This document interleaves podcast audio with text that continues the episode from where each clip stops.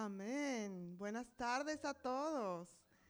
Qué bendición que podamos estar acá este primer domingo de diciembre para recordar una vez más cuánto el Señor nos ha amado, ¿verdad? Cuánto el Señor nos ha bendecido y la bendición que tenemos de recibir su amor, su grandeza y su poder sobre nosotros y nuestras vidas. Amén. Entonces quiero pedirte por favor que te pongas de pie y vamos a tomar un momento para agradecer al Señor simplemente. Vamos a cerrar nuestros ojos y vamos a tomar un momento para agradecer al Señor. Creo que son tantas las cosas por las cuales podemos de verdad levantar nuestra voz y dar la gloria y las gracias a Él. Así que quiero pedirte por favor que en este momento tú cierres tus ojos. Si tienes la libertad, levanta tus manos, levantar nuestras manos significa, Señor, aquí estoy, me rindo. Le elevo a ti mi oración, Señor. No hay nada, ningún otro lugar en donde yo pueda sentirme amado, sentirme restaurado, sentir, Señor, tu amor y tu presencia, Señor. Porque es un privilegio que tenemos de poder entrar delante de ti, Señor. Gracias por ese privilegio. Gracias por tu perfecto amor. Gracias por tu provisión. Gracias por tu perdón a pesar de nuestros errores. Señor, a pesar de que te fallamos, tú eres tan fiel, Señor. A ti te damos toda la gloria, a ti te damos toda la honra, Señor. Levantamos a ti nuestras voces en esta tarde para adorarte y bendecirte. Te exaltamos, Señor. Tú eres digno, tú eres fiel, tú eres Dios. No hay nadie como tú, Jesús. Recibe la gloria, Señor. Recibe la honra. No hay nadie, Señor, a quien nosotros queramos arrodillarnos o levantar nuestra voz y nuestras manos que tú, Señor. Tú eres el Rey de Reyes y Señor de Señores. Recibe toda la gloria, Señor. Y te damos gracias por tu amor inexplicable, Señor. Por eso queremos decirte que somos tuyos, Señor. Somos tuyos, Señor, te pertenecemos. Gracias, Señor nombre de Jesús. Amén, amén.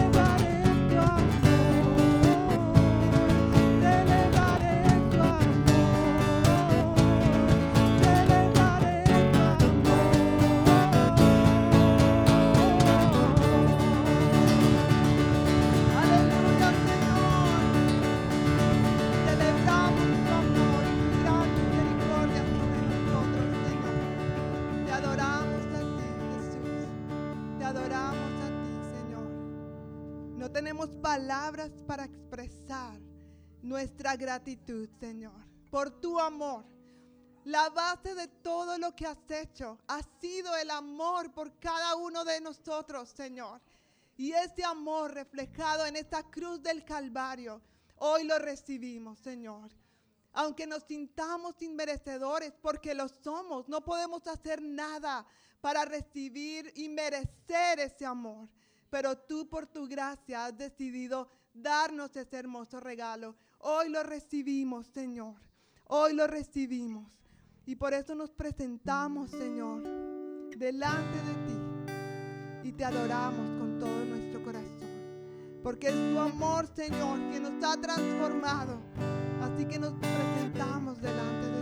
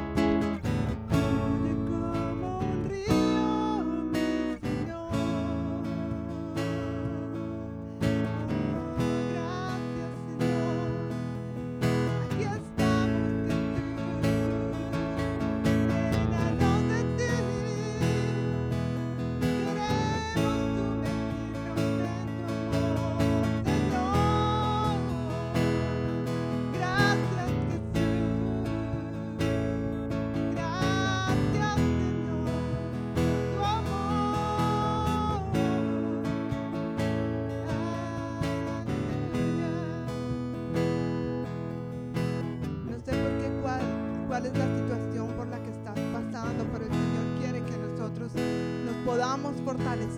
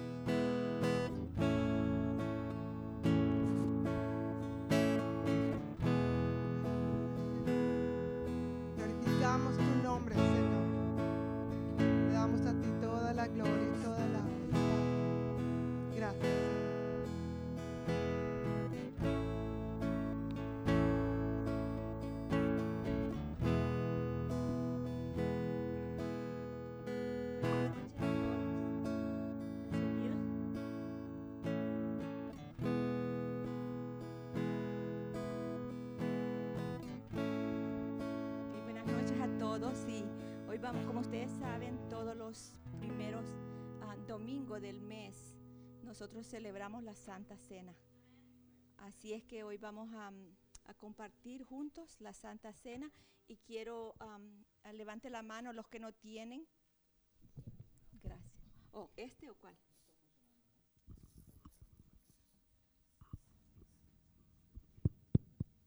Ok. Ten, por favor. Am, entonces, levante la mano el que no tiene la, la copita con el pan.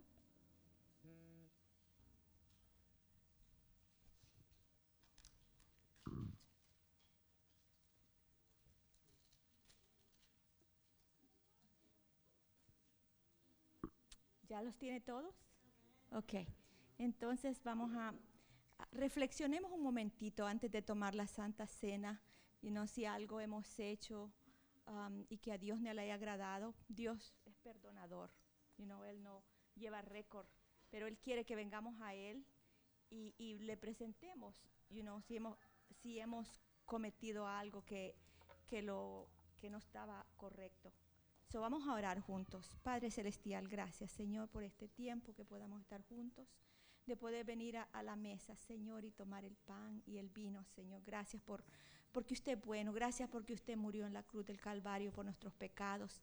Nosotros no tenemos que hacer nada, Señor. Usted lo hizo todo en esa cruz, Señor. Y usted es el que nos bendice cada día con ese gozo, Señor, con ese, en medio de las tormentas, en medio de la tristeza, en medio de este mundo tan confundido, Señor. Usted viene y nos trae el gozo, Padre. Y por eso yo le pido en esta noche que regrese el gozo si lo hemos perdido. Y, Señor, y que perdone, Señor, todas las áreas de nuestra vida que no le agradan, Padre. En el nombre de nuestro Señor Jesucristo. Amén. Así es que voy a leer en Corintios, eh, Primera de Corintios 11, 23, donde dice, dice la palabra, el apóstol Pablo dice, yo recibí del Señor lo que también os he enseñado, que el Señor Jesús, la noche que fue entregado, tomó pan y habiendo dado gracias, lo partió y dijo, tomad y comed, este es mi cuerpo, que por vosotros es partido. hacer esto en memoria de mí. Así es que tomemos el pan.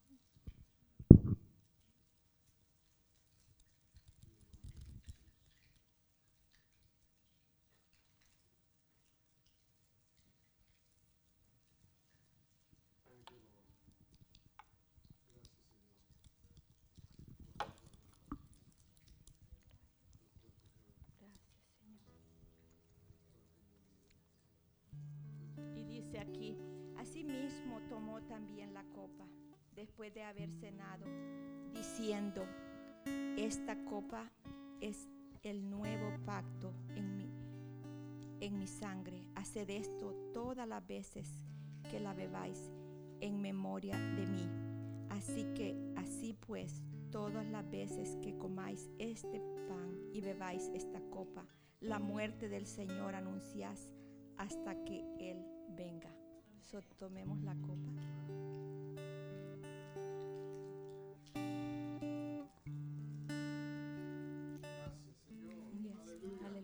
Gracias Padre bendito. Gracias Señor. Gracias Padre Celestial por perdonar nuestros pecados, Señor. Y, ahora recordamos su muerte en la cruz y proclamamos tu venida, Señor bendito. Ayúdenos, Padre bendito. Ayúdenos, Señor, a poner esa mirada en las cosas eternas, Señor. Porque, Padre bendito, hay tantas cosas que nos, que nos que nos um, enredan, Señor, como dice el apóstol Pablo, Señor. Que corramos la, la carrera, Señora, la, la meta que usted nos ha puesto, Señor, que es la vida eterna, Padre bendito. Ayúdenos, Señor, que si cualquier área de nuestra vida que estamos batallando, Señor bendito, la pongamos en, su, en sus manos, sabiendo que usted no nos va a dejar avergonzados, Señor, porque nosotros confiamos en el Todopoderoso que murió en la cruz del Calvario. Gracias, mi Señor.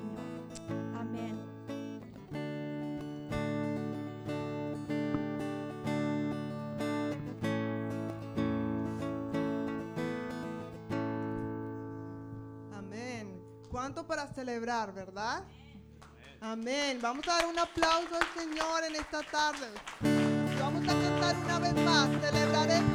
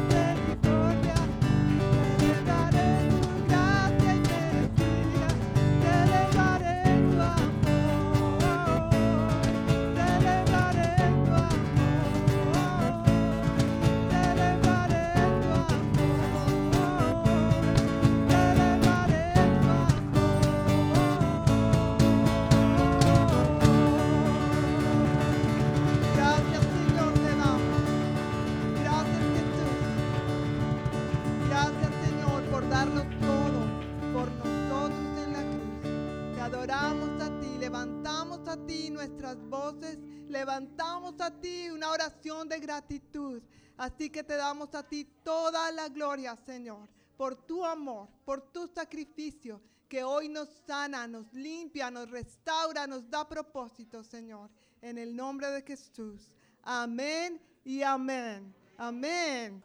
Entonces seguimos con esta actitud de adoración y vamos a recoger nuestros diezmos y las ofrendas.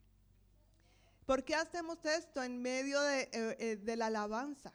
Porque dar lo que le corresponde a Él, dar los diezmos y las ofrendas, también es una actitud de adoración. Es cuando nosotros le adoramos no solamente con palabras, adoramos al Señor con todo lo que somos y con todo lo que tenemos. Y al nosotros dar lo que a Él le corresponde, estamos diciendo, Señor, tú eres el dueño y Señor de todo lo que yo tengo. Todo lo que yo recibo, todo ese salario que yo recibo no es mío. Yo soy mayordomo, es tuyo, Señor. Y das la autoridad al Señor para que bendiga tu pan y tu agua y todo lo de tu casa, todo lo que tú tienes. Así que Señor, bendecimos en el nombre de Jesús cada familia aquí representada. Bendecimos, Señor, el pan y el agua de cada hogar, Señor, y damos a ti lo que te corresponde, Señor. Gracias, Señor, por tu bendición, porque vivimos por fe y eso es lo que tú nos has dicho en tu palabra. Obedecemos y vemos tu mano obrar en nuestras finanzas, en la provisión de cada cosa que tú nos das. Ayúdanos a ser buenos mayordomos y administradores en el nombre de Jesús. Amén y amén. Amén.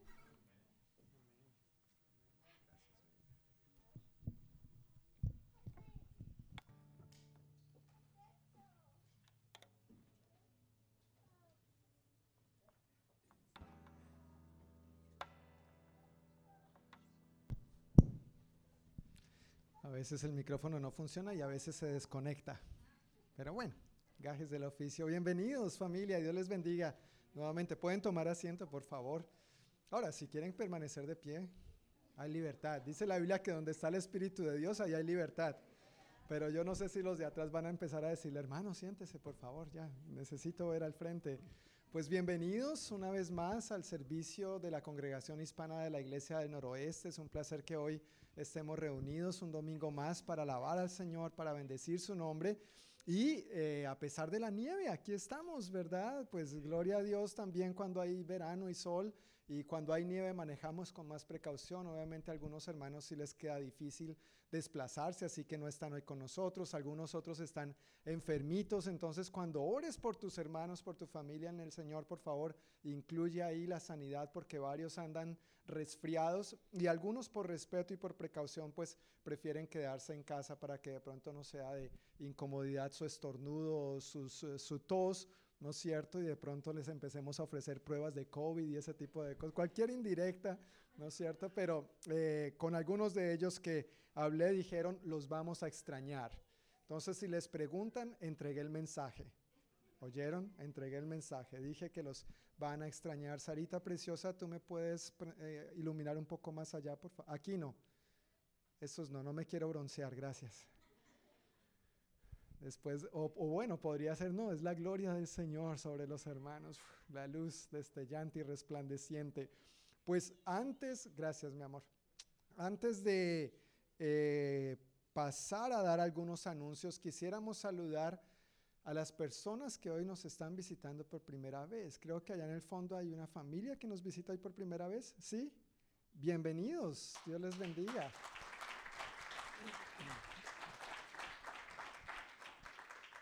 ¿Nos podrían decir sus nombres, por favor? Oscar, gracias. Angie. Angie, Oscar y Angie, muy bien. ¿Y cómo escucharon de nosotros?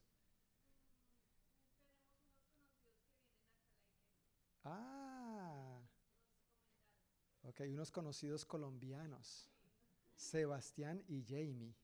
Oh, bienvenidos, entonces son colombianos. pues bienvenidos, gracias por acompañarnos hoy. Esperamos que tengan un buen tiempo, que sean animados y, y bendecidos de diferentes maneras.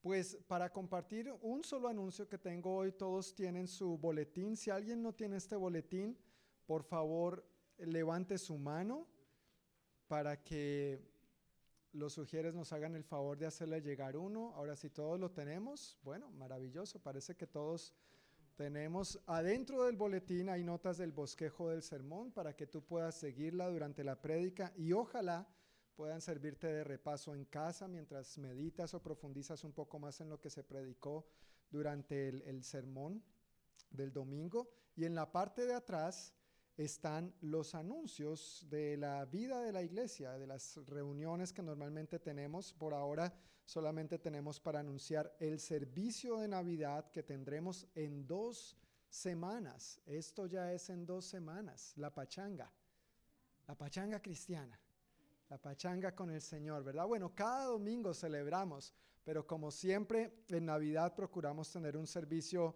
algo chévere, algo divertido, algo donde podamos compartir juntos, convivir, compartir los alimentos. Yo sé que hay algunos que les encanta ayunar, pero por favor ese día no ayune, ese día venga bien dispuesto para comer, ¿verdad? Queremos comer, comer rico. Entonces, miren lo que vamos a hacer familia. Todos tienen ahí en su boletín el anuncio, ¿verdad? Y en la esquinita de ese anuncio, en la esquina superior izquierda, hay un código, eso se llama código QR. Tú le apuntas con la cámara de tu teléfono celular y eso entonces al darle clic te lleva a la página donde te vas a inscribir, por favor. ¿Está bien? La idea es que cuando le das clic a eso te va a aparecer lo siguiente. Bueno, si lo haces en el celular, obviamente va a aparecer toda esa información verticalmente. Esto es una captura de pantalla que tomé en mi computadora.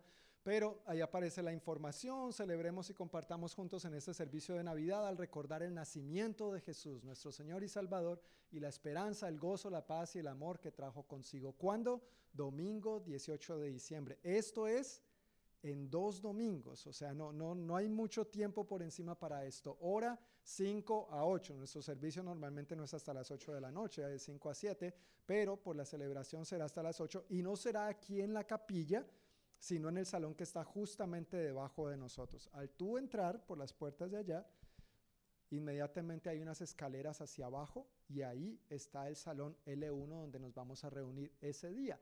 Entonces le das clic en registrar, le punchas registrar y esto es lo siguiente que te va a aparecer. Te va a pedir tu número de teléfono o tu dirección de correo electrónico. Esto es muy importante. Si tu información ya está en la base de datos, es muy importante que por favor pongas tu número de teléfono y tu, o tu correo electrónico. Si tú pones otro número de teléfono u otro correo electrónico, entonces vas a registrarte otra vez y eh, después entonces nuestra información se va ampliando y ampliando. Entonces hay varios Filibertos, hay varios eh, David Cardona, pero son la misma persona.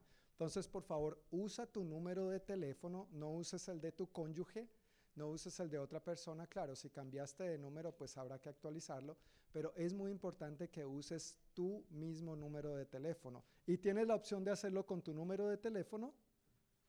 Saris. Gracias. Ahí pones tu número de teléfono o puedes hacerlo con tu dirección de correo electrónico. Gracias, le puedes dar ahí. Después de hacer una de las dos cosas, te da la siguiente imagen, la siguiente pantalla. Bueno, te va a pedir confirmar tu nombre y todo eso, pero luego te vamos a preguntar que por favor escribas el número de adultos que asistirán, incluyéndote a ti incluyéndote a ti. Entonces, por ejemplo, en mi familia somos tres adultos, mi esposa, mi hija Sara y yo, y mi hijo, mi niño, Juan Esteban. Entonces, en la primera fila yo pondré tres. Número de niños que asistirán conmigo, uno. Y por favor, ¿qué vas a traer para compartir? No he hablado con mi patrona todavía. Pero entonces, si tú haces eso y tu cónyuge también, los números se van a duplicar. ¿Sí me entiendes? Y, eso es lo que ha pasado en algunas ocasiones. Entonces, por favor, no cuentes tus niños doble, ni cuentes a tu cónyuge doble. Si tú lo haces, esposo, y luego tu esposa lo hace, entonces los números se nos van a inflar. Solamente uno por familia, por favor, si puede hacer la inscripción, el registro, se incluye a sí mismo en cuántos adultos van a venir y cuántos niños sin que los dupliquemos. Y después de eso, ya, listo, le das clic en eh, Submit o clic ahí y quedas inscrito. ¿Está bien? Si tienes, yo sé que varios de ustedes ya han hecho esto para otras cosas en otras oportunidades, pero si surge algún inconveniente, si surge alguna pregunta, si no sabes qué hacer, si piensas que podrías estar duplicando tu perfil, por favor déjame saber antes. Sí, déjame saber, dame una llamadita, hablamos y entonces resolvemos la situación. Y esto es con el propósito de que estemos lo mejor preparados posible que sepamos cuántas personas más o menos van a llegar. Por supuesto queremos estar preparados para más, pero no queremos ni que falte ni que sobre demasiado tampoco. Uno, dos, queremos saber cuántas mesas y cuántas sillas necesitamos. Entonces agradecemos que si estás pensando en invitar a alguien, ojalá confirmes con ese alguien en el transcurso de esta semana para que de aquí a dos semanas ya sepamos cuántas mesas, cuántas sillas y qué cosas debemos tener listas y preparadas para nuestra gran celebración de en dos domingos tener el servicio de Navidad. ¿Estamos? Entonces simplemente apuntas con la cámara de tu celular a este código que está ahí en tu anuncio, en tu boletín de anuncios, y ahí sigues todos estos pasos. Y vuelvo y reitero, si surge alguna pregunta o un inconveniente, simplemente me dejas saber que para todas tus preguntas tengo respuesta. Aunque la respuesta sea, no sé, pero vamos a investigar. ¿Ok? Bueno, hoy como cada primer domingo, eh, los niños se quedan aquí con nosotros. El primer domingo, quiero reiterar, no tenemos eh, escuela dominical para los niños. Hay dos razones básicas por las cuales hacemos esto. Uno, eh, la mies es mucha y los obreros son pocos. No, no, no, hay tantas personas dispuestas para servir a nuestros niños. Ojalá entre nosotros más personas se sigan animando a esto. Eso es una realidad. Pero por otro lado, y la razón por la que más me emociona tener a los niños aquí, es porque es importante que pasemos tiempo en familia también juntos recibiendo la palabra de Dios. A mí me encanta tener los niños el primer domingo con nosotros. Y yo sé que a veces algunos, los más chiquiticos, se cansan y tal vez lloran y empiezan a caminar de aquí para allá, pero Tal vez nosotros los adultos es una oportunidad para crecer en paciencia también, ¿no es cierto? Y enseñar y modelar a los chiquitines. Entonces, cada primer domingo tenemos este tiempo juntos en familia, pero los demás domingos del mes siempre tenemos la escuela dominical de manera especial para los chiquitines entre 3 a 11 años.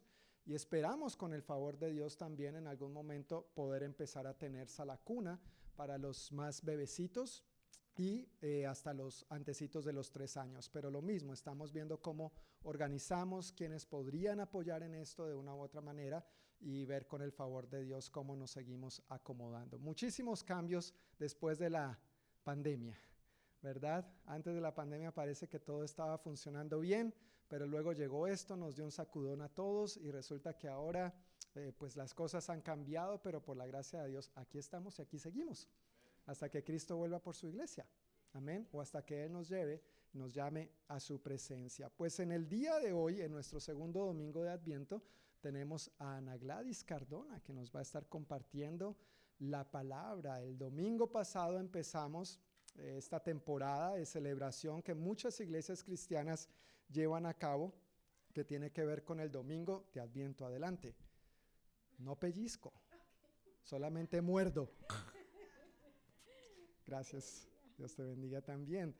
Empezamos siempre cuatro domingos antes de, la Navidad, la celebración del Adviento, que significa la venida o la llegada, y hacemos memoria de la primera venida del Señor Jesús, porque Él prometió volver por segunda vez. ¿Sí? Entonces hacemos memoria de su primera venida, lo que esto representa y de sus virtudes. De estas virtudes, cuatro que resaltamos en particular durante los cuatro domingos previos a la Navidad ya el domingo pasado nuestro hermano David nos habló sobre, ¿recuerdan? El gozo, amén. El gozo del Señor es mi fortaleza, ¿verdad? Y habló acerca de esto profundamente y hoy vamos a ver una segunda virtud de la que nos va a estar compartiendo nuestra querida hermana Ana Gladys. Entonces vamos a orar. Quiero pedirle si por favor podemos extender nuestras manos hacia Ana Gladys en señal de acuerdo y vamos a bendecirla. Padre, muchísimas gracias te damos por nuestra querida hermana Ana Gladys. Gracias por todo lo que tú has hecho en ella y a través de ella a lo largo de su vida, Dios. Gracias, Padre, por lo que tú has puesto en su corazón para comunicarnos hoy de parte tuya. Gracias por esos tiempos de intimidad, buscándote en oración, leyendo diligentemente tu palabra y por lo que tú has puesto en ella, Dios, para edificarnos hoy en esta verdad que nos va a compartir. Ayúdanos a estar bien atentos a lo que tú quieres decirnos y que salgamos de este lugar más transformados a tu imagen y semejanza. Te agradezco también, Señor, de manera particular por eh, dar buena salud a David y a Ana Gladys en estas últimas dos semanas y a sus hijos y al resto de su familia que han estado afectados de salud. Gracias, Señor, por cuidarlos, por levantarlos y por tenerlos hoy aquí con nosotros. En el nombre de Jesús. Amén. Amén. Ana Gladys ayer tuvo que ir corriendo a emergencias, pero por la gracia de Dios aquí está. Y anoche hasta última hora, inclusive esta mañana estábamos viendo predicas o no predicas y yo dije, bueno, si no, pues tenemos tiempo de oración en el servicio, ¿verdad? Pero por la gracia de Dios aquí está. Yo creo que eh, ha sido un, más que algo físico, ha sido un ataque espiritual.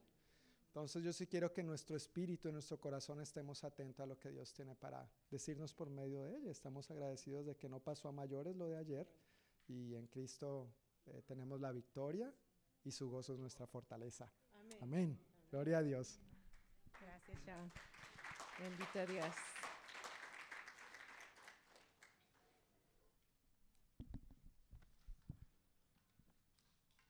ah, nuestro pastor lo decía, John nos decía, nos anticipó, la primera semana hablamos acerca del gozo. Pero esta segunda semana, y, y como estamos hablando de Adviento, y realmente para mí, a esta, este, esta noche yo les voy a pedir que no solamente su corazón esté aquí, pero su mente. Porque para poder entender todo lo que vamos a hablar, su mente tiene que estar participando, ¿sabe? Porque usted va a ver detalladamente en su mente y en su corazón esa noche. No estamos celebrando una fecha porque no sabemos cuándo Jesús nació pero sí estamos celebrando, y eso sí lo digo con gozo, celebro el nacimiento de mi Salvador Jesús. Y yo creo que usted también desea celebrar el nacimiento de su Salvador Jesús. Pues esta noche vamos a, ver si puedo, porque esto no, como que no, no lo sé utilizar. yo creo. Eh, creo que son, bueno, el amor es esta pero también el gozo. Hablamos del gozo la primera noche, ahora vamos a hablar acerca del amor. Encendemos cuatro velitas a través del adviento, de las cuatro semanas de adviento. Gracias, Diana. Pero esta semana vamos a hablar acerca del amor. ¡Ay, qué bonita alabanza, eh! Mientras estamos alabando al Señor, decía, ay, sí, todo lo que habla de acerca del amor de Dios, a mí me, a mí me pone, pero chiquito hermano. Yo no sé cómo se pone usted, pero a mí, ay, es que el amor de Dios nos derrite, porque la Biblia dice que no lo amamos nosotros a Él primero, pero que Él nos amó primero. Y nosotros venimos a Él en respuesta a Él, pero ya me estoy adelantando. Eh, vamos a abrir nuestra Biblia. En Primera Juan 4.8. Estaré leyendo y como digo, ah, eh, necesito aquí su cuerpo, su mente y su espíritu, todos juntos, para poder recibir lo que el Señor nos quiere hablar en esta noche. En 1 Juan 4.8 voy a estar leyendo las dos versiones, nueva traducción viviente, que es la que está allí en, sus bancos para que usted pueda utilizarla, y la Reina Valera. Y dice, ¿ya lo tienen? ¿Un amencito? ¿Sí? Pero el que no ama no conoce a Dios, porque Dios es amor. Primera Juan en Reina Valera dice, el que no ama no ha conocido a Dios, porque Dios es amor. Dios no tiene amor, Dios es amor. La esencia de Dios es amor. Y eso lo vamos a, lo vamos a tener en nuestro corazón esta noche, porque vamos a, vamos a, trasladarnos cuando en esta época del año la, gente anda pero bien ocupada de arriba y para abajo. Yo creo que una de las cosas que eh, me estaba afectando un poco a mí, y yo le voy a decir que yo no soy de, es primera vez que yo voy a un hospital. Ah, pero estaba muy estresada, principalmente por mi trabajo, por tantas cosas que, que últimamente han estado pasando en mi familia. Entonces, ah, yo nunca había experimentado un dolor tan grande en mi corazón, pero un dolor bien feo. Estaba trabajando tres minutos para que ah, llegara el, almuerzo mío. Empecé con un dolor que yo dije, ah, ¿qué es esto? Y entonces no me podía mover. Y había estado riéndome junto con un compañero eh, venezolano que estaba a mi lado y estábamos eh, eh, trabajando y hablando y todo. Y, y yo dije, ¿pero qué, qué pasó? ¿Qué es esto? Y, el dolor fue muy intenso y muy intenso y muy intenso. Yo dije, Dios mío, ¿qué hago ahora? Llegué a, bajé a, tomar mi lunch y dije, no, no puedo quedarme, el, dolor es mucho. Pero entonces llamé a mi esposo y dije, ven a recogerme. Y le digo, llévame a emergencia. Yo no soy de emergencia, pero algo me decía que tenía que ir. En emergencia, hermano, me hicieron de todo. Usted sabe cómo son los hospitales. claro, los hospitales. Entonces, pero lo más lindo es que todo salió normal. Todo salió, pero mi, mi, mi, mi, presión se había subido a 220 sobre 105, con un dolor bien grande en mi corazón. Nunca lo había experimentado, jamás lo había experimentado. Pero cuando me hicieron el, el, el test, de, de que hacen para el, corazón. Dice, no, estás cero, no tienes nada. Y entonces yo entendí lo que estaba diciendo Diana, que era espiritual. Ahora yo le digo, en esta época, cuando toda la gente está muy ocupada haciendo sus cosas, haciendo dinero, queriendo comprar regalos, haciendo y deshaciendo, porque eso es lo que se hace, nosotros como cristianos tenemos que ver dónde estamos también. El Señor nos quiere revelar a nuestra vida que esta, esta época, mientras el mundo está viviendo de una manera, nosotros tenemos que vivirlo de otra. Y la forma en que nosotros lo vivimos es a través de lo que dice la palabra del Señor, a través de lo que el Señor ha venido a hacer para nosotros. Él es amor. Y ese amor nos ha atraído a nosotros porque Él nos amó primero. Para mí, esa verdad en la palabra, porque no es un versículo más para mí, ni para usted tampoco debería de ser. Esa verdad en la palabra es algo que trae y me, demuestra el amor de Dios. Dice, el que no ama, no ha conocido a Dios. Ustedes saben que hay tres clases de amor. Pero el amor más lindo, el amor que nada se puede comparar a él, es el amor de Dios. No hay nada, nada que lo pueda sustituir. Nada puede sustituir el amor de Dios. Porque nadie, ni aún, aunque la Biblia compara el amor de una madre con, el amor de Dios, pero ni siquiera el amor de una madre, porque a veces las madres también no aman como debe de ser. Quizá a veces vemos a unos animalitos amando más a sus crías que las mismas madres a sus hijos. Pero nosotros podemos ver esto, que Dios nunca, nunca está en contra tuya. Dios siempre está a tu favor. El amor de Dios ha sido derramado en nosotros de una manera extraordinaria. Y vamos a ver que cuando en esta época de de, del año, cuando todos nos preparamos con expectación de lo que será nuestra Navidad y cuando esperamos dar o que nos den algún regalo, vemos por qué tenemos esa tendencia a dar. Y es porque la mejor persona que conocemos para dar es nuestro Dios. Si Dios, si usted conoce a Dios, usted sabe que Dios es dador. Y la primera cosa, lo mejor, el mejor regalo que pudo habernos dado Dios es su Hijo Jesús. en Juan 3:16, todos lo sabemos. A ver, todos juntos porque de tal manera amó Dios al mundo que ha dado a su Hijo unigénito, para que todo aquel que en Él crea no se pierda, mas tenga vida eterna.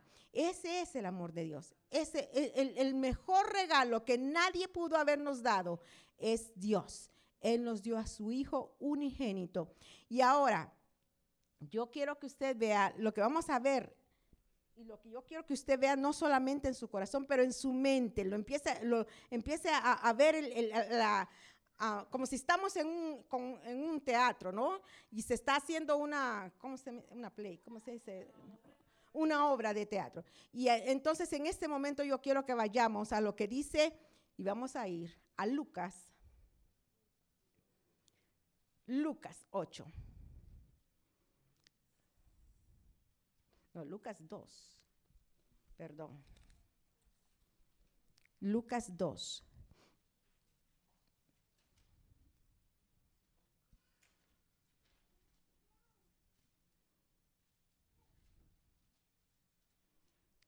Mientras estamos en nuestra mente teniendo el versículo de Juan 3:16, que nos ha amado de tal manera para que todo aquel que en él crea, dice, no se pierda, mas tenga vida eterna. Ahora vea usted lo que va a pasar en Lucas. Vamos a leer Lucas. Lucas 2. Y vamos a leer hasta el... Ahorita vamos a leer el versículo 2.10.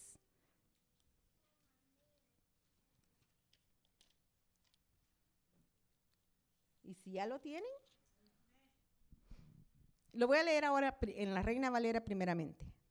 No temáis, porque aquí os doy nuevas de gran gozo que será para todo el pueblo. En la nueva traducción viviente es la Lucas 10, 2.10b, es la segunda parte del versículo. Dice, les traigo buenas noticias que darán gran alegría a toda la gente. ¿Quiénes estaban dando este anuncio? Vino un ángel a dar este anuncio. Ahora fíjese, está, estamos en el teatro, ¿cierto? Estamos viendo que aparece un ángel dando este anuncio. ¿A quiénes lo está dando? A unos pastorcitos. A unos pastorcitos se los está dando. Ahora, fíjese bien, la tendencia de hoy en día es que las parejas, cuando van a tener un bebé, no sé si ustedes lo han visto, pero a mí me gusta ver eso. Cuando van a anunciar el, nacimiento de un bebé, tienen diferentes formas de, anunciarlo, ¿no es cierto?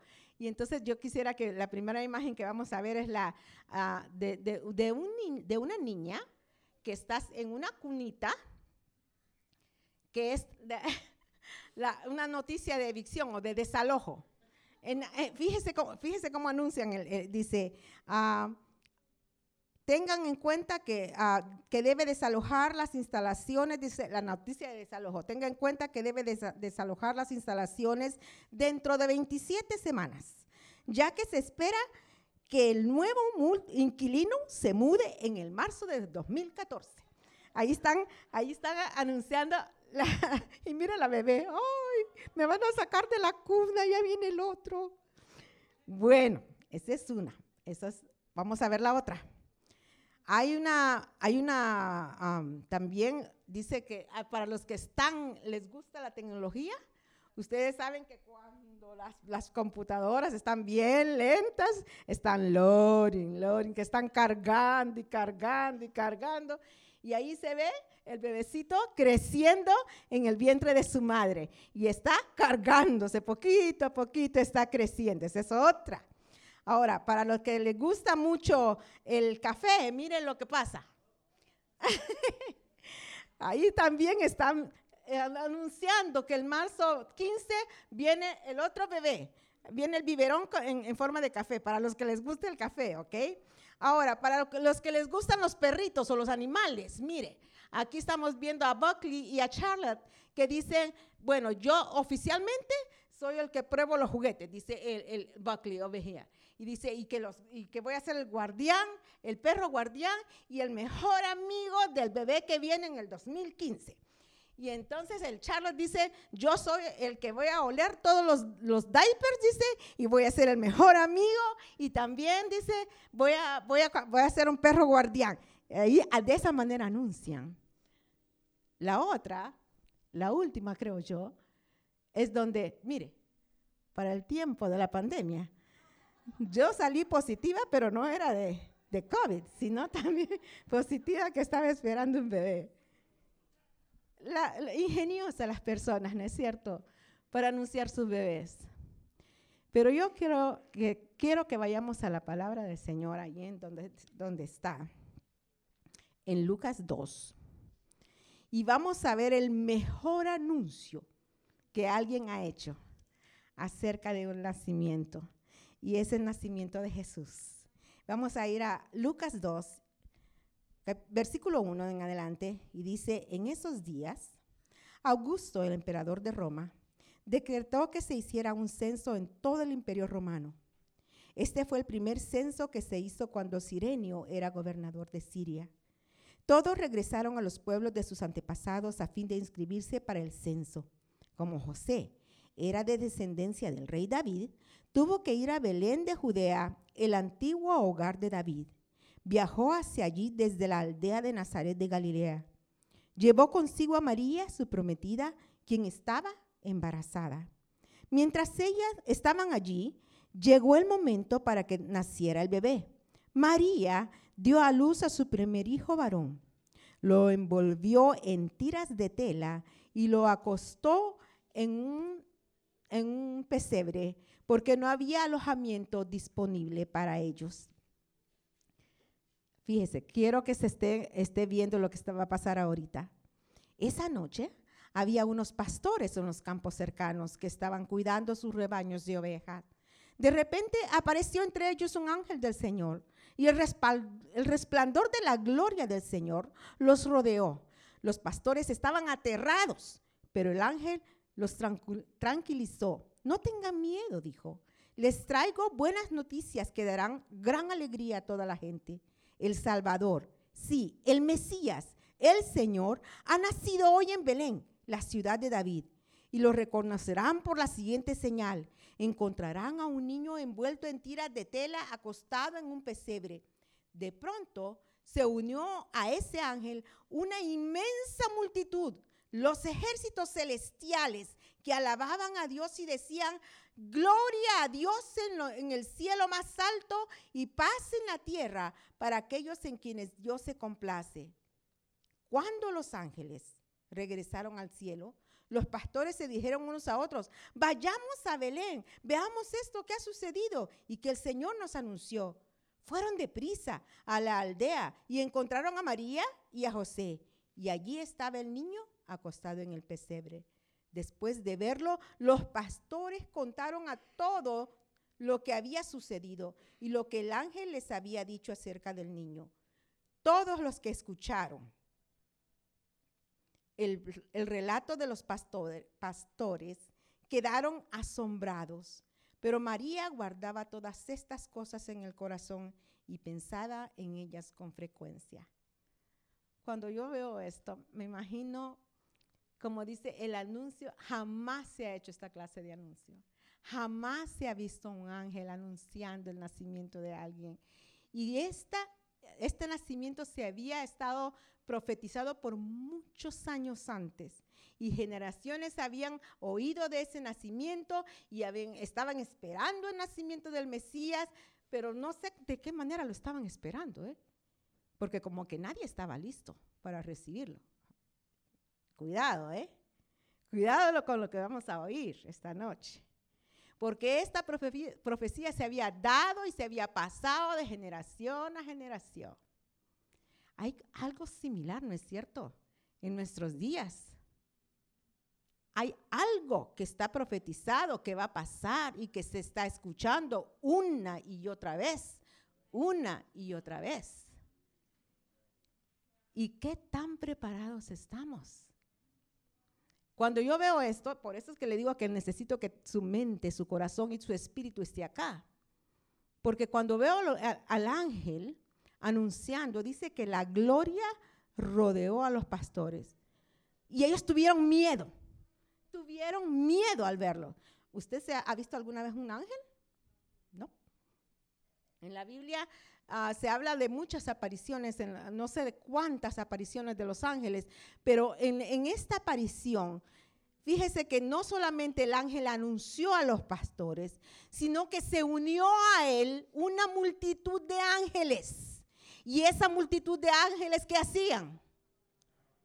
Alababan a Dios, cantaban a Dios, estaban adorando a Dios, estaban, estaban, yo no sé, me, me- me- me- pongo a imaginar y me- yo veo, o sea, cuando veo la, leo la Biblia y me quiero ver esa, esa, esa, esa imagen y tener cómo habrá sido de que ellos estaban tan, pero tan gozosos de lo que estaba pasando para nosotros, no para ellos, para nosotros. Ese anunciamiento era porque venía un Salvador que no solo incluía a Israel, pero allí mismo nos incluía a nosotros. Fíjese, lo que me, lo que me atrae de- a, a esto es que mientras nosotros cantamos, celebraré al Señor todos los días. Ay, Señor, ¿cómo lo celebramos? ¿Celebramos de verdad todos los días al Señor? El Señor que ha dado todo por nosotros. Y que mientras, mientras el hermano David estaba eh, hablando acerca del gozo, el domingo pasado decía, ay, muchas veces el gozo se, como que se nos va por un lado, porque dependiendo de la circunstancia en que estamos, ¿cierto? Pues así también nos pasa con el amor. A veces como que nos olvidamos también el amor de Dios y viene y la circunstancia o lo que estamos pasando a nuestro derredor, perdón, se hace mucho más grande que el Señor. Pero Dios en su palabra dice que Él le ha dado un nombre a Jesús, que es sobre todo nombre, sobre toda circunstancia. No hay circunstancia, no hay enfermedad, no hay nada que pueda ser más grande que nuestro Dios. Y eso es lo que nosotros celebramos. Nosotros no celebramos que Él, solamente vino a quedarse en el pesebre, no. Él, tuvo que, fíjese que, ah, dice la, muchas pe- personas piensan que el mejor milagro que ha sido es el que Dios resucitó de los muertos. Pero ¿qué pasa si Dios no hubiese nacido? Jesús no hubiese nacido. El mejor regalo fue el nacimiento de Jesús. Porque al crecer Él, al, al crecer, se vino a identificar como uno de nosotros. Todos nosotros tuvimos que nacer, ¿cierto? Él vino, dejó, dejó su trono de gloria para ide- identificarse con nosotros. Fíjese. Ah, lo que, lo que le voy a decir que en esa noche, que posiblemente era como todas las noches, si ustedes ven, para poder eh, eh, nosotros ver en una noche qué es lo que hay que hacer. Necesitamos estas luces. Si no, nuestra noche es oscura. Imagínense los pastores en Belén. Vamos a ver la, la imagen de los pastores ahora. ¿Cómo son los pastores? Los pastores no son los mejores, ¿eh? En, la Biblia encontramos a varios pastores que sí fueron de renombre. Y usted va a ver que el primero quizás fue Abraham. Él fue un pastor. Moisés fue un pastor. David fue un pastor. Pero en el tiempo de Jesús, imagínese a un pastor que no ni siquiera era ah, incluido en la sociedad. Porque el pastor olía mal. ¿Saben lo que es cuidar ovejitas y cómo las... Mira, yo vi un video eh, estando en una predicación, el hermano decía, como ovejitas, este, ah, el pastor llega y se había metido la ovejita en una, en una rendija de una, de una, ¿cómo se dice? Ah, montaña. ¿ah? En una grieta de una montaña. Y estaba metida toda así la ovejita. Llega el pastor y la saca y con cuidadito la saca. ¿Y qué hace la ovejita? Se vuelve a meter a la otra, a la otra grieta. Y, y así somos nosotros, como esas ovejitas. Entonces, y esas ovejitas necesitan cuidado. Si el pastor no las lleva y no las conduce, no se pueden conducir por ellas mismas. Esos somos nosotros. Y esos pastorcitos, yo digo, ¿por qué Dios no escogió venir a hacer el anuncio en, una, en un palacio, pues? En en en, en una- en un lugar donde fuera gente de dinero, donde pudieran, wow, pudieran haber dado una fiesta enorme. ¿Por qué Dios no lo hizo así? ¿Por qué creen ustedes que Dios no lo hizo así? Sabe que cuando Dios escogió darle las nuevas a esos pastorcitos insignificantes de esa época, el, el- testimonio, el testimonio de ellos no era creíble, por eso no era aceptable en una corte. No podían ir al santuario. ¿Por qué? Porque eran, no estaban limpios para poder entrar al templo. Fíjese, todo eso, pero ¿por qué, Señor, a los pastores? ¿Por qué? ¿Sabe qué? Todo el cuadro que nosotros vemos en la Biblia acerca de Jesús se refleja en nosotros. ¿Cómo, éramos, cómo estábamos nosotros? Insignificantes, metidos en el lodo, en un lodo cenagoso, llenos de inmundicia, oliendo mal, oliendo muy mal, oliendo a pecado, que Dios no puede convivir con el pecado, no tiene nada que ver con el pecado. Eso éramos nosotros. Y el amor de Dios es porque de tal manera amó Dios al mundo. Vuelva a ese versículo, porque de tal manera amó Dios al mundo que dio, dio, el mejor dador es Dios dio a su Hijo uni- unigénito. Y no solamente esto, pero es que Dios en, en Cristo Jesús dice que dejó su trono de gloria y se vino a ser como un esclavo, como un humano, como eso hablamos nosotros. Teníamos que pagar una deuda con, Dios, porque estábamos endeudados con Dios, estamos alejados de Dios. El pecado nos había alejado de Dios. Había una cima entre Él y nosotros y no podíamos llegar hacia Él. Por nosotros mismos nada podemos hacer, nada, mis hermanos. Pero el amor de Dios ha sido tan grande con nosotros que ha llegado donde nosotros estábamos. ¿Sabe? Yo crecí en una, una- una- una familia cristiana, pero el hecho de que haya crecido en una familia cristiana no me hace más limpia que algún pecador bien empedernido. ¿Sabe? Pecado es pecado. Y Dios no hace acepción de personas. Es necesario que nosotros reconozcamos ese gran amor. Cuando éramos sus enemigos, dice la palabra del Señor, Él murió por nosotros. Y estamos en el pesebre. Y estamos en esos pastorcitos. Y vemos que hay, hay, cuatro veces en la Biblia donde los ángeles cantan y una de esas es ahí, en el nacimiento de Jesús en el nacimiento de Jesús ellos cantaron. ¿Y qué dijeron? Lea conmigo. Versículo 14.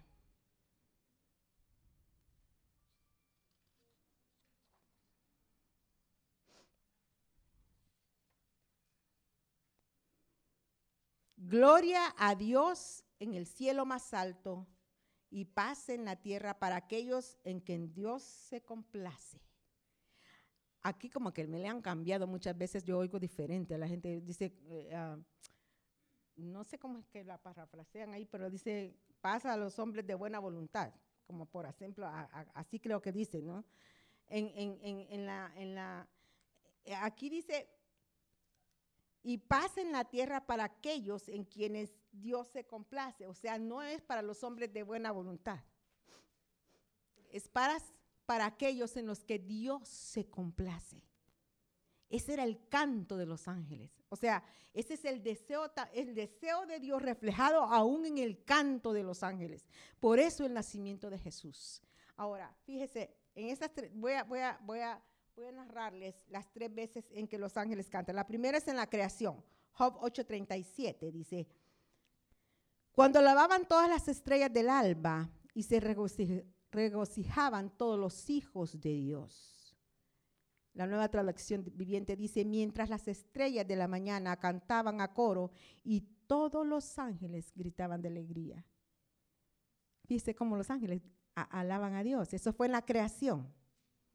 Ahora, la segunda vez que ellos cantan también es en la encarnación de Jesucristo, lo que acabamos de leer. Y repentinamente apareció con el ángel una multitud Qué tremendo. Una multitud. Fíjense ahorita un ángel y de repente aparecen miles, miles cantando. Y dice de las huestes celestiales que alababan a Dios y decían, gloria a Dios en las alturas y en la tierra paz, buena voluntad para con los hombres.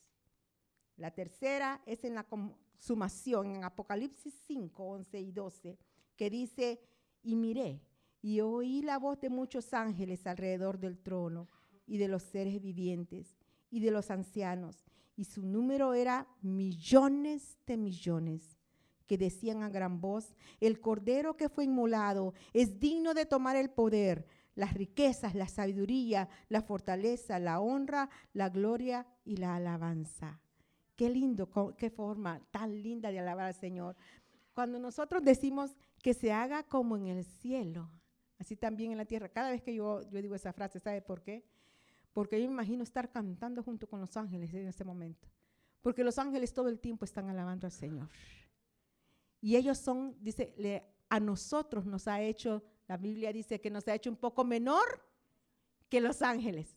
Y sin embargo, tenemos el privilegio, hermanos, de que usted y yo, su voz pueda ser escuchada por el Rey de Reyes y Señor de Señores que su voz pueda ser escuchada ya por todos los que están junto al Señor Jesús. Pero la audiencia es para uno. ¿Para quién? Para Dios, sí. Usted canta para Él. Usted alaba, le alaba a Él. Entonces, esto que está pasando en esta noche, no solamente se va a los, a los pastores, y que qué anuncio más espectacular se dio esa noche, y cuando van ellos a la ciudad, ¿qué ciudad dijo que era? A ver, Belén. Ah, Jerusalén. Belén. ¿Pero por qué Belén?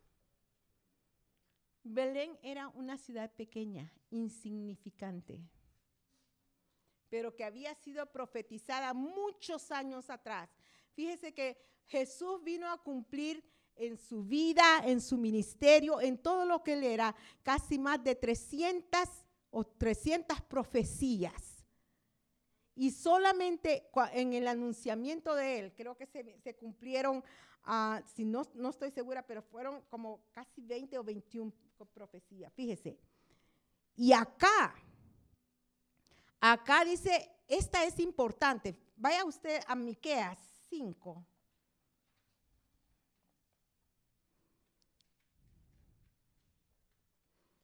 Miqueas 5, 2.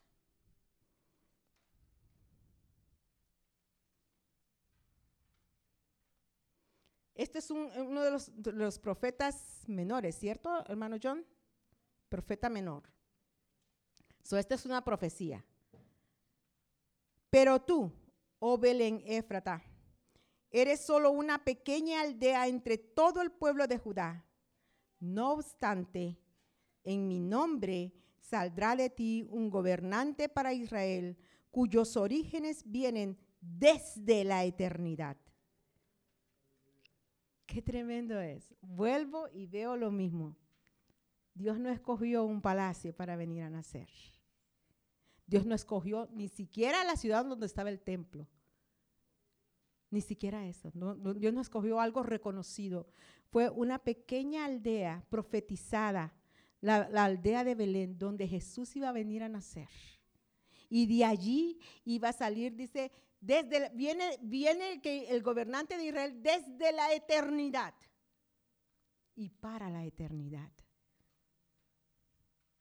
Hermanos, cuando yo veo todo esto, si usted está ahorita ahí en, la, en, la, presentación de esto que está pasando en la palabra, se da cuenta que usted estaba incluido también ahí.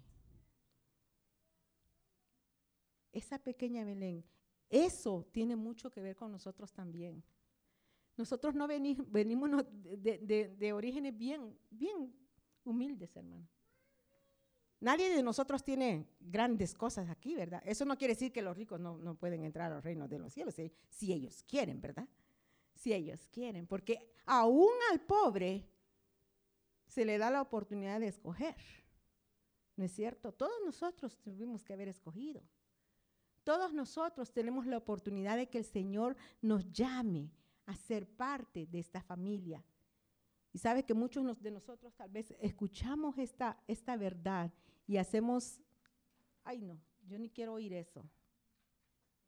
Pero esa es una invitación que nuestro Señor Jesús claramente nos hace a todos nosotros, a seguirle, a, venir a ser parte de su familia, porque cuando Él creció y cuando Él desarrolló su ministerio y cuando ya Él tuvo que entregar su vida en obediencia a Dios, allí estaba en la mente de Él, estaba usted y yo amor de Dios. El amor de Dios personificado en Jesús. No hay más, más, más ah, amor tan grande como Él. No hay. Nadie te puede amar como Él. A veces ah, yo estoy rodeada de mi familia. Pero yo no sé si les pasa a ustedes, tal vez solo a mí. Pero a veces me siento sola. ¿Y sabe qué? No hay nadie que me pueda confortar como Él me conforta. Yo siento sus brazos de amor. Siento como Él me apapacha. Siento como Él me, me ama como su hija. Y no solamente lo siento, lo creo en mi corazón, que Él vive aquí conmigo me gustó eso de que cuando estábamos orando, este, es que Él vive en nuestros corazones. Nosotros no hablamos de algo que, es una fábula. Nosotros hablamos de algo que nos pertenece, de algo que es nuestro, de algo que está en nosotros. ¿Quién está en nosotros? Es Dios, a través de su Espíritu Santo, el que nos conforta en, en momentos de dificultad, el que está con nosotros y nunca nos deja, hermanos. Nunca nos deja siempre está ahí donde estás, en el dolor más grande de tu vida, en la, en la situación más difícil, en la enfermedad más tremenda que te puedan declarar. Allí está Dios.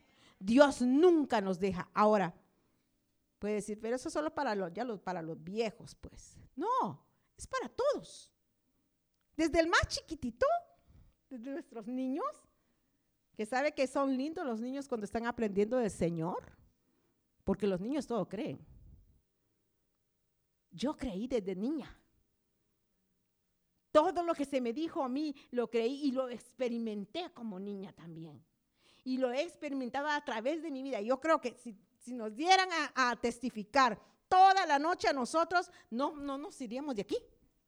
Tenemos tanto de que hablar del amor de Dios que para eso va a haber una eternidad. Vamos a tener tiempo para decir todo lo que Dios hizo con nosotros. Y nos vamos, ¡ah! Y así era. Nos vamos a dar cuenta ya, cuando estemos allá con él. ¡Ay, Señor! Es que así era. Es que yo lo torcí, Señor. Porque hay veces que nos pasan cosas porque nosotros mismos, no porque Dios lo hace. Y muchas veces todos le echamos la culpa a Él. Pero el amor de Dios es bien lindo, es grande, es grande. Entonces, fíjese, seguimos en, la escena. La ciudad, los pastores, el pesebre y los papás. ¿Y qué hacen los pastores? Comparten lo que, lo que sucedió. Le dicen a ellos, a los padres de Jesús, les dicen lo que pasó. ¿Y qué hizo María? Guardaba todo eso en su corazón. Creo que no hay ni uno de nosotros que no tenga tanta cosa guardada en su corazón que un día va, tenemos que, compartirlo, hermano, porque si no, eso es para compartir. Y, muchas veces dicen, es que no me dan permiso ahí para testificar. No, si es que no, hay, no, tiene que ser aquí. La forma en que nosotros compartimos las buenas nuevas de lo que es Jesús es con aquellos que necesitan escuchar lo que el Señor ha hecho en nosotros. Porque hay tanta necesidad a nuestro alrededor. Hay tanta necesidad de buenas nuevas. Y este es buenas nuevas. Este mensaje es buenas nuevas. Tanto ahora que tan, donde tanta mala noticia hay, usted no hay, no hay una buena noticia. Donde quiera que usted ve que esto, que lo otro, y que, bueno, ah, yo escuchaba una oración y decía de la, niña perdida, de la persona que está con cáncer. ¡Wow! Es, es, es tremendo, hermanos cuando nosotros nos dan las, eh, vienen a, eh, oramos ahora por las, las tarjetitas que dejan los, las personas que vienen al banco de comida. Las personas llenan una tarjetita si quieren oración. Y en esas tarjetitas usted ve la necesidad. Oren por mi mamá, por tal y tal cosa, oren por mi hermano, oren por esto. Y todos son situaciones donde se requiere oración pero buscamos el favor de Dios. Pero el amor de Dios que se nos ofrece, ese muchas veces lo rechazamos. Y en este tiempo, hermanos, cuando usted comparte el amor, de Dios con algunas personas, si usted se sienta, si lo rechazan, no se sienta usted rechazado, porque no es usted que lo están rechazando. ¿Sabe qué es? A Dios. El amor de Dios es para todos, para compartirlo, pero es necesario que nosotros, nosotros lo vivamos también para poderlo compartir con otros y que sea una realidad en nuestra vida. Ahora, este amor es inmerecido, no porque nosotros hayamos hecho algo. Vamos ahora a 1 Juan 4, 10 y 11.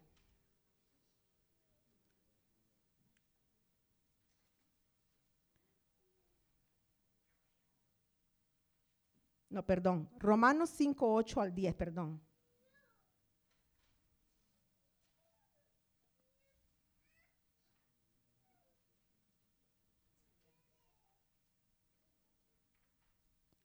La Biblia dice, mas Dios muestra su amor para con nosotros, en que siendo aún pecadores, Cristo murió por nosotros.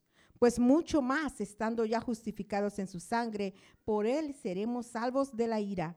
Porque si siendo enemigos, y aquí es donde me quiero detener, si siendo enemigos fuimos reconciliados con Dios por la muerte de su Hijo, mucho más estando reconciliados seremos salvos por su vida. Nosotros éramos enemigos, enemigos de Dios, pero fuimos reconciliados. Como dije, Jesús no se quedó en el pesebre como niño. Él tuvo que crecer y tuvo que hacer su ministerio y tuvo que dar su vida por nosotros. Y al dar su vida por nosotros, eso es lo que significa porque de tal manera amó Dios al mundo. Al dar a su hijo. No solo lo dio como niño nada más, pero se vino a identificar con nosotros. No lo hizo como Dios, lo hizo como hombre. El sacrificio que él pasó, ese era sacrificio para nosotros. Nos tenía que, nosotros teníamos que estar ahí en la cruz. Nosotros éramos los que teníamos que estar allí. Él lo hizo sin pecado. Y ese amor tan grande de que no, cuando éramos enemigos, Él nos amó. Cuando no teníamos nada que mereciera, que valiera la pena, Él nos amó. Dice en um, Efesios 2, 4 al 5, y quisiera leerlo para que uh, tal vez ustedes puedan poner un poquito más atención. Pero Dios, que es rico en misericordia por su gran amor con que nos amó, aun estando nosotros muertos en pecados, nos dio vida juntamente con Cristo. Por gracia sois salvos. Nada de lo que nosotros podamos hacer nos salva. Todo es por gracia. Todo es un don de Dios. Primera Juan 4, 10, 11 dice, en esto consiste el amor, no en que nosotros hayamos amado a Dios, sino que en que Él nos amó a nosotros y envió a su Hijo en propiciación por nuestros pecados. Amados, si Dios nos ha amado así, debemos también nosotros amarnos unos a otros. Aquí yo veo algo especial. El amor no solamente nos amó, pero vino a vivir en nosotros. Y porque vive en nosotros, ahora se proyecta a otros. No el amor de por sí, nosotros no tenemos nada bueno, ¿eh? pero porque el amor de Dios vive en nosotros, yo puedo amar a mi hermano, puedo amar a mi hermana. El amor de Dios me hace vivir de esa manera. Es el amor de Dios el que me hace perdonar. Es el amor de Dios el que me hace constantemente olvidar cosas, ofensas tremendas que me han hecho. Pero ¿sabe qué? El amor de Dios borra multitud de pecados. ¿Y cómo los borra? A través del perdón. A través del perdón. Ese es amor. Ese es amor de Dios. Cuando nosotros permitimos que el amor que Dios, que la, esencia es amor, su esencia es amor, viva en nosotros y lo proyectamos a otro. Este regalo, que es Jesús, hay que recibirlo. Juan 1.12 dice, más a todos los que le recibieron, a los que creen en su nombre, les dio qué? Potestad de ser hechos hijos de Dios. Hay que recibirlo. Este amor hay que celebrarlo. Si lo celebraron los ángeles cuando fue allá y nació en un pesebre, ¿por qué no nosotros? ¿Por qué no nosotros? Debemos de estar alegres en esta Navidad. Si tiene tristeza, barra la tristeza y dígale, no, aquí no puede haber tristeza, aquí tiene que haber gozo, bárrala, bárrala, bárrala, dígale, vete, vete de aquí, no te quiero, no te quiero para nada. ¿Por qué? Porque el gozo del Señor es mi fortaleza. El amor de Dios que está en mí me hace vivir para Él, no para mí. Cuando hay tristeza, ¿sabes lo que pasa? Que estamos viviendo para nosotros. Nos estamos viendo nosotros mismos. Aquí, para abajo, para abajo, para abajo. Y así nos quiere tener aquel, ¿eh? Para abajo, bien, para abajo, para abajo. Pero usted vea para arriba, para arriba, para arriba. Porque Él es digno. Él es digno de que usted viva en gozo, de que usted vive en amor. Ahora, este, este amor hay que compartirlo. Dice Proverbio 25, 25, dice, como el agua fría al alma sedienta, así son las buenas nuevas de lejanas tierras. ¿Qué hace, cuando usted, qué, hace cuando usted comparte? Lo que usted comparte es buenas nuevas. No le trae malas, nuevas, malas, malas noticias a las personas. Buenas nuevas. Esto es salvación. Es para una eternidad. Y si usted tiene misericordia, fíjese que cada vez que, yo estoy con una persona, como que me, me pongo un poquito afligida porque digo, Señor, desde que yo encontré en la Biblia el versículo que dice que todas las almas son de Dios yo me preocupo, ¿sabe? yo oro todas las mañanas, Señor, todas las almas son tuyas y tú sabes el destino de todas estas personas que están manejando alrededor mío. Tú lo sabes, pero yo oro, Señor, por una oportunidad para aquellos que no te conocen. Y cuando estoy a la par de una persona que no conoce al Señor, me gusta hablar con las personas, pero ¿cómo compartir? Porque es bien difícil. Cuando uno comienza a compartir, te cortan el hilo y se cierran. Pero a veces no hay necesario que compartir, es tu actitud, es tu testimonio, es la forma en que ellos te ven a ti, que tiene que ser diferente, porque el reflejo del amor de Dios en ti habla mucho más que tus propias palabras. Claro que tenemos que hablar. Eso no quiere decir que no tenemos que hablar. Sí tenemos que hablar.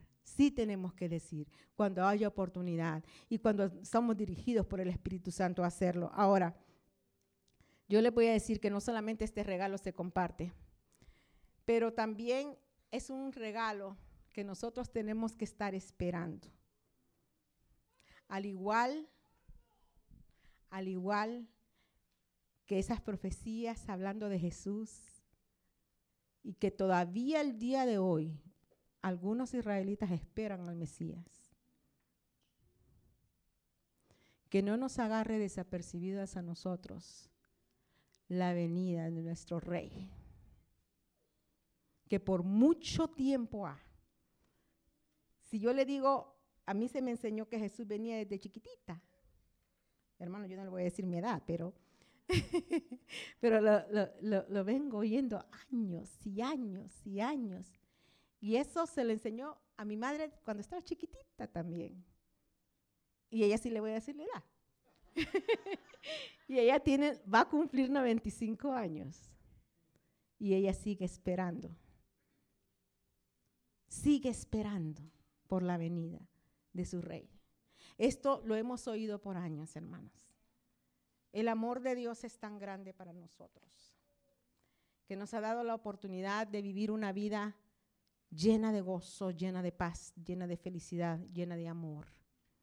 Pero también nos ha dado la oportunidad de que si no experimentamos eso, y eso estoy hablando a los cristianos también, si usted no experimenta amor, si usted siente que no vale que Dios le ama, esa es una mentira del diablo, ¿sabe? Porque no es nada de lo que nosotros podamos hacer. No hay nada que usted pueda hacer para que Dios lo ame más o que Dios lo ame menos. Dios ha derramado su amor para usted. Lo único que tiene que es recibirlo. ¿Qué es un regalo? Yo hasta ahora no he conocido a nadie que, no, no me dé eso, por favor. No, no lo quiero. Cuando le dan regalito. Gracias, gracias. A mí un tiquete me dan a veces en el trabajo y, ah, para, para ver si me saco algo. Gracias, aunque no los pongo, gracias. Todo regalito es aceptado, bien aceptado, ¿verdad? Todo regalito, sea pequeño, sea grande. El regalo más grande para la humanidad es Jesucristo. Y el regalo para usted y para mí es Jesucristo. Por favor, yo, yo voy, a, voy a pedirle que incline su rostro.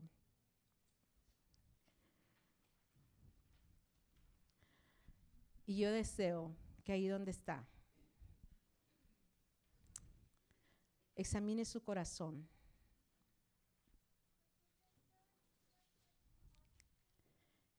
Y si usted ha estado falto de amor en estos días y se siente solo y se siente desanimado y se siente como que nadie lo comprende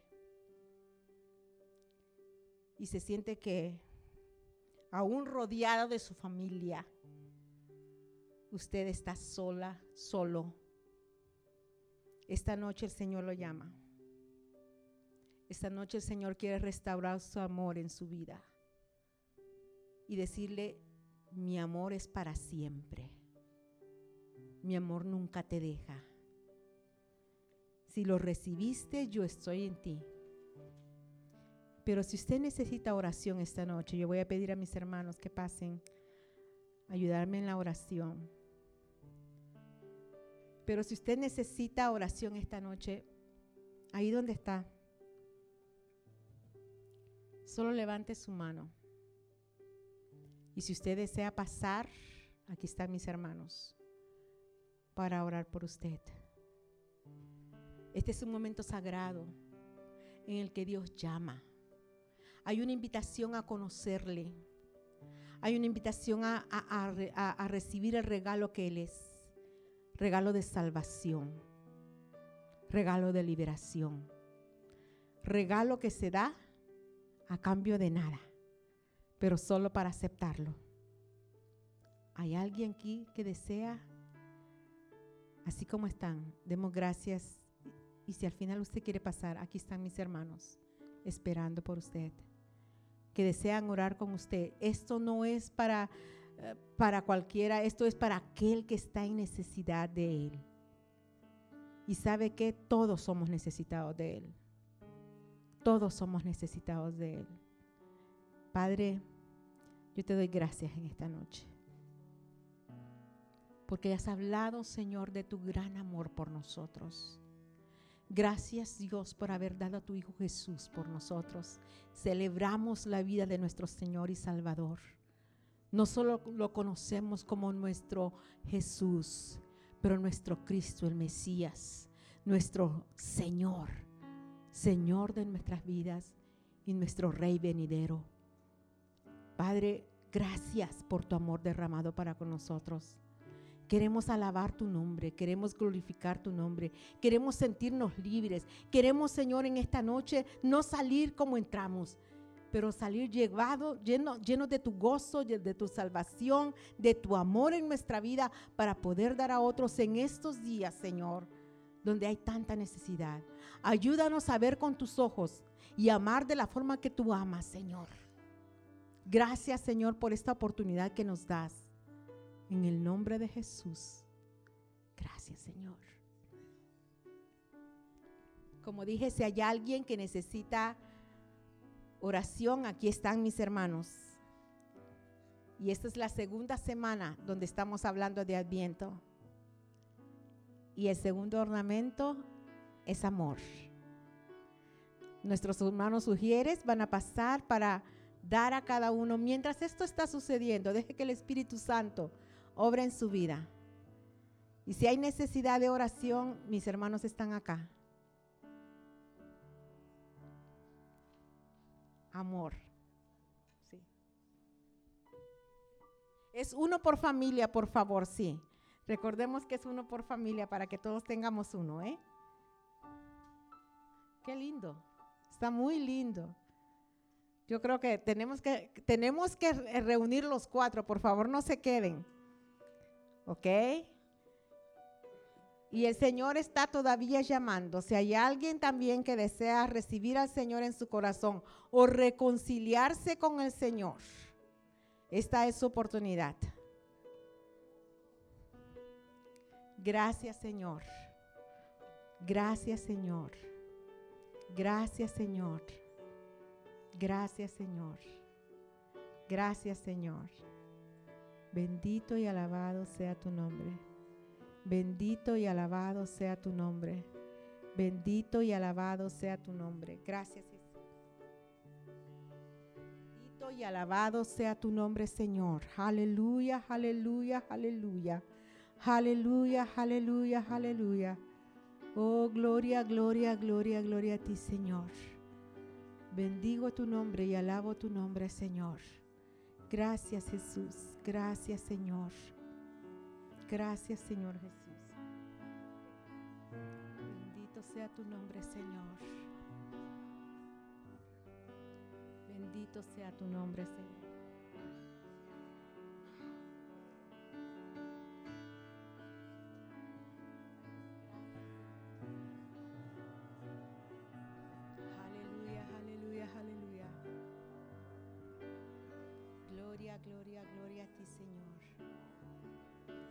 Gracias, Señor.